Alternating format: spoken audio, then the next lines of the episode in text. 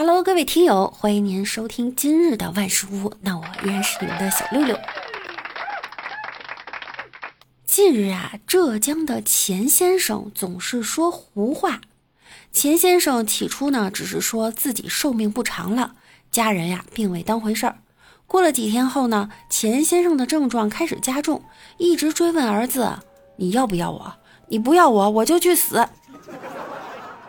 晚上的时候，钱先生也不愿意换洗衣服，觉得换了衣服别人就不认识自己了，还认为有人要打自己，莫名的大喊大叫。钱先生还说自己看到了十几个鬼在家里进进出出。最严重的时候，钱先生会频繁上楼下楼，听见门锁的声音就会被惊得跳起来。钱先生的家人呢不堪其扰，将其送到了医院。经过多家医院多次检查，医生最终发现呀，钱先生的突发精神障碍是由颅内感染引起的，大脑神经系统里的视觉、听觉、思维的神经遭受损伤，而出现相应的症状。大脑神经受损后啊，自己的身边幻想出了一些鬼。他们只能被自己看见，好像也永远不会离开。简单来说呢，就是信息处理器出问题了，显示器就乱码了。很多奇怪的影像、声音只能自己看见，只能自己听见。他们日日夜夜折磨着自己呀。比如那种电视剧中、电影中的各路鬼，他们都站在我面前嘶吼喊叫。谢谢啊，已经开始害怕了。理解钱先生，但是希望自己不要成为他。前两天在昆明，警方接到一个女生的报警，说看到有东西，说看到家里有东西移动，地下还有水，但是她看不到人，还看到一些隐形的影子走来走去。当民警到了这位女生家里后，发现。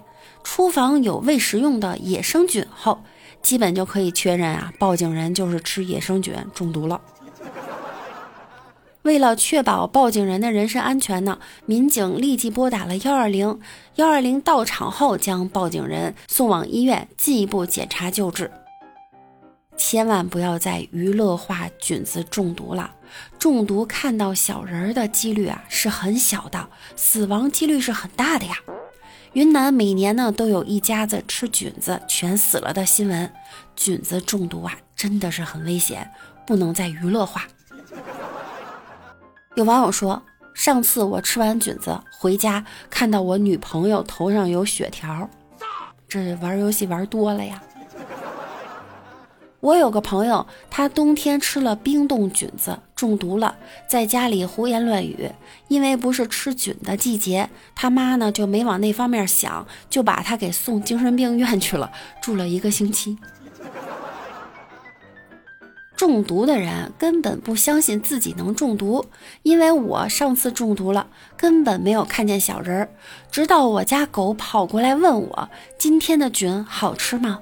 我才意识到我中毒了，马上去医院查了一下，果然是。吃野生菌呀，一定要三熟：一菌子要煮熟，二菌子要炒熟，三去医院的路一定要熟。俗话说得好啊。北吃羊，南吃蟹，两广吃遍自然界，四川火锅烫一切，东北大酱占世界，云南蘑菇登仙界。还有个网友说，有一次啊，我吃了菌子没反应中毒，英语考试的时候下面全都自带汉字翻译，考完呢就去医院了，结果我那卷子得了一百分儿。那你吃的这个是翻译字幕菌啊？那些写系统小说的，他一定吃过毒菌。说到这个小说呢，我前两天听了一个很炸裂的小说，内容呢是我重生成了一只蚊子，然后他爱上了一只苍蝇。我知道我们不可能，可是我还忍不住跟他表白。我对他说。他惊讶地看着我说：“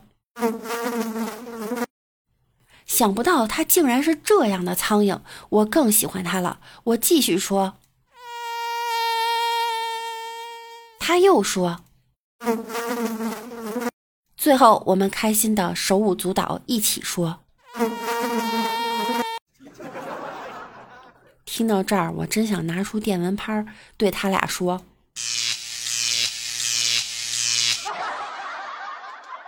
这算什么呀？我还看过一个螨虫重生，还跟另一个螨虫帅哥生了孩子，结果霸总的白月光给霸总用了一个洗面奶，就俩人都死了。这简直太炸裂了！但是如果你看过女主是霸总头皮上的虱子的推文后呢，我觉得其他的已经入不了你的眼了。